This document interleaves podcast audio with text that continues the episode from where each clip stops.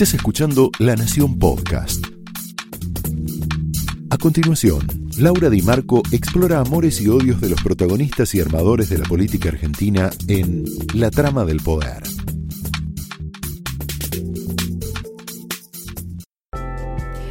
Hola, muy buenas noches. Bienvenidos a la trama de esta noche. Mira la pregunta, vamos a tirar la placa inicial. La pregunta que nos hacemos, ¿por qué no podemos dejar de hablar de Cristina? Hoy Cristina se operó, la el término técnico es una histerectomía, una extracción del útero. Em, vamos un poquito con lo que sigue, exacto.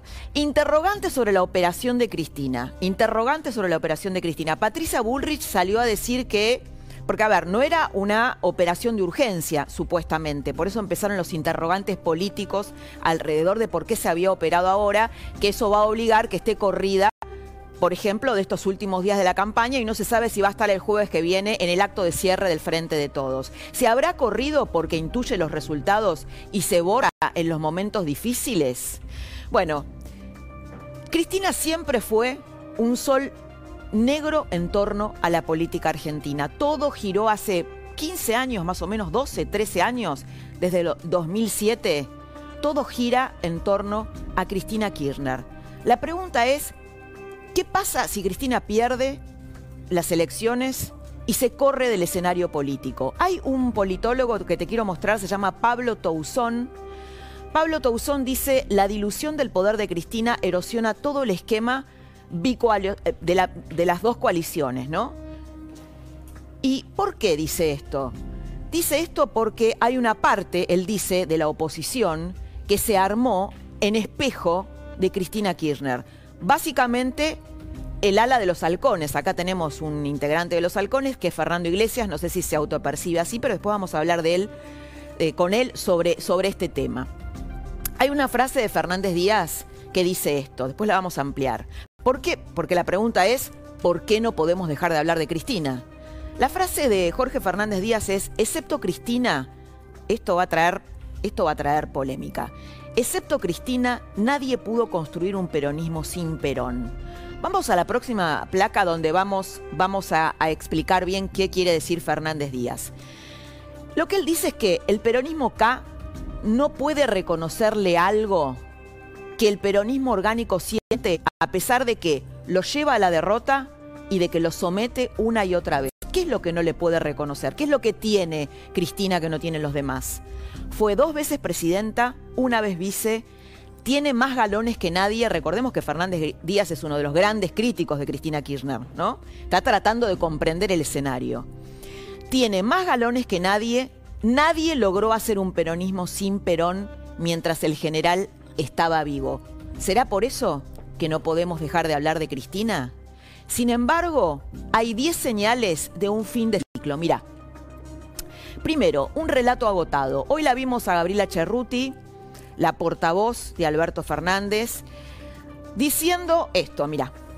Con respecto al expresidente Macri, lo único que tenemos para decir es que aún en la causa que, que involucra en este momento al presidente Alberto Fernández, que tiene que ver con una foto de una cena y siendo el presidente presidente y teniendo fueros, puesto a derecho y ha, este, se ha presentado las veces que ha sido requerido. Nos parece realmente una actitud eh, poco clara del expresidente Mauricio Macri estar haciendo todo el, circo que se está haciendo alrededor de su presentación, presentarse, no presentarse, recusar, tratar este, eh, de patotear de alguna manera al juez y sin duda ejercer violencia contra un medio periodístico. ¿Qué autoridad moral puede tener el kirchnerismo para hablar de circo y de patoteo? ¿No? Lo que dice Cerruti es que Macri hizo eso. Acá la estamos viendo a Cristina Kirchner acompañada en un enorme circo cuando va a declarar a sus múltiples causas, acompañada con su militancia, si esto no es un circo, ¿qué es? Atropello a la justicia, no sé, me estoy acordando a los que estamos en periodismo político hace muchos años, por ejemplo, al desoír un fallo de la Corte Suprema de Justicia para reponer al Procurador General de Santa Cruz, a Eduardo Sosa, si eso no es atropello de la justicia, ¿qué es? Y esto otro, mira esto otro, Cristina frente a los jueces, mira lo que les dice. Doctora, le pregunto si va a responder preguntas de las partes.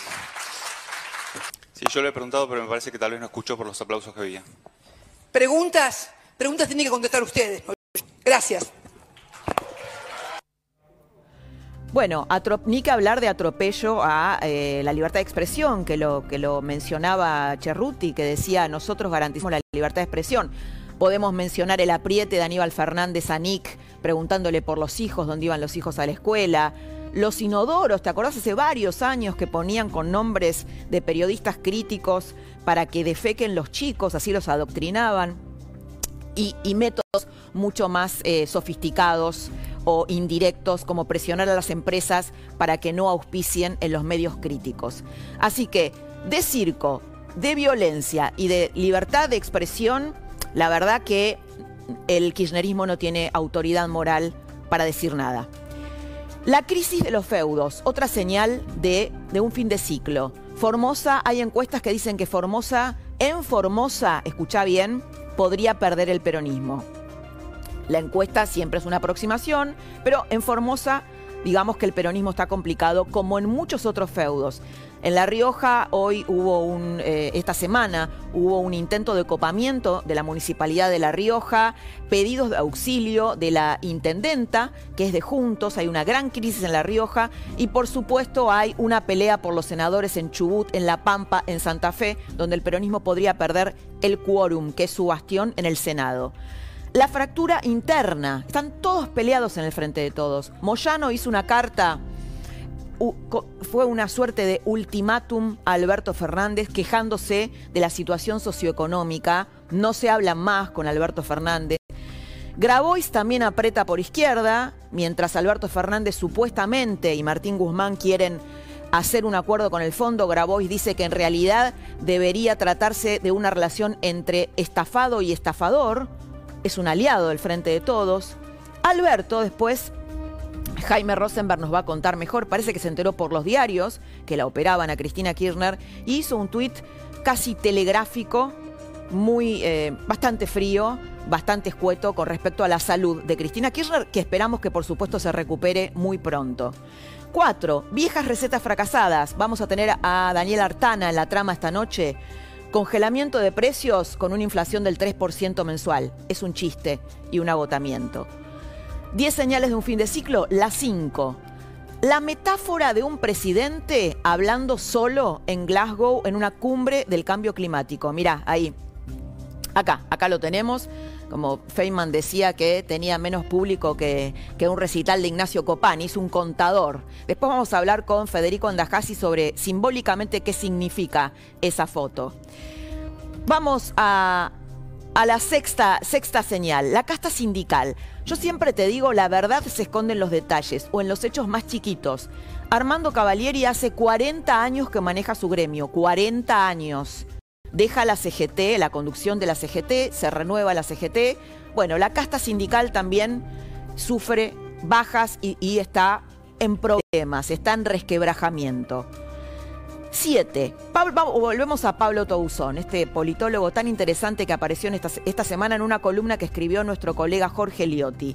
Lo que está en crisis es el modelo de un Estado como único asignador de recursos un Estado sobreexigido. Lo que pasaba en La Rioja, ¿no? El conflicto de La Rioja, que es que no se le puede pagar a los estatales. Los estatales están precarizados y en los feudos la única fuente laboral es el Estado, las principales fuentes laborales. 8. La conexión de la realidad. Guado de Pedro tocando Río Negro cuando hay, bueno, cuando hay este, bueno, toda una confusión, no mandan fuerzas federales a Río Negro por el tema mapuche que está muy caliente ahí, la gente muy enojada. Cristina cobra jubilaciones de privilegio, 2 millones y medio de pesos versus 26 mil pesos que cobra un jubilado con la mínima. Desconexión de la realidad. 9.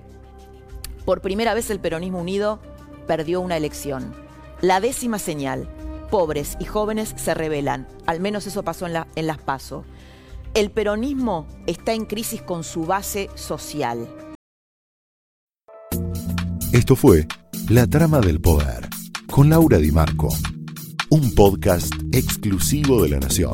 Escucha todos los programas de La Nación Podcast en www.lanacion.com.ar. Suscríbete para no perderte ningún episodio. Estamos en Spotify, Apple Podcast, Google Podcast y en tu reproductor de podcast favorito. Seguí escuchando La Nación Podcast.